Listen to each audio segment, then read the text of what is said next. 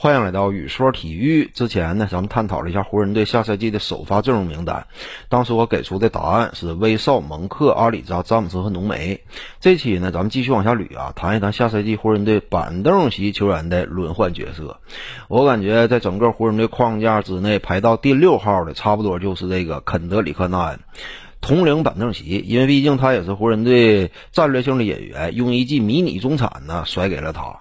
之前在热火队呢是具备有打首发的实力，说实话，在湖人队体系之下，他其实也是有资格打首发的，顶替蒙克是没有问题的。关键时刻有可能他就是终极的五人组之一，但是考虑到首发和衔接段实力的均衡呢，才把他摁到替补，因此他是第六号，这是当之无愧的。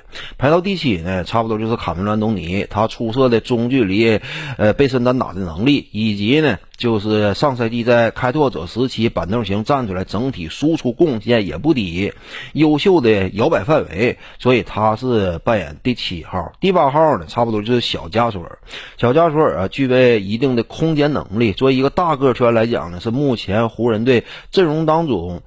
差不多唯一一个吧，真正的空间型五号位，他跟浓眉一替一换的话，效果应该也会不错。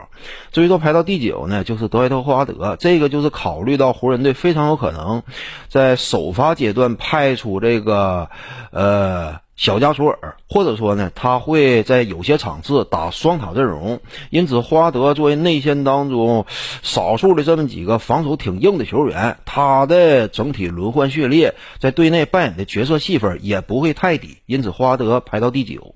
第十呢，差不多就是贝茨莫尔。贝茨莫尔上赛季在勇士队内也不光是远射投的挺精准，除此之外，防守端呢也有一定作为，能顶能扛。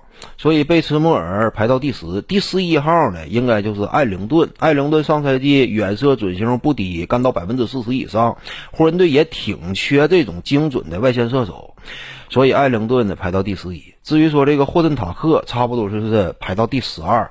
这个说实话也是没有办法。虽然说霍顿塔克签的合同非常高，但是因为阵容当中有猛男、有詹姆斯，以及整体的这样一种主体的框架思路与搭配，可以说塔克呢跟这些人兼容性不是很理想。因此塔克差不多排到第十二位。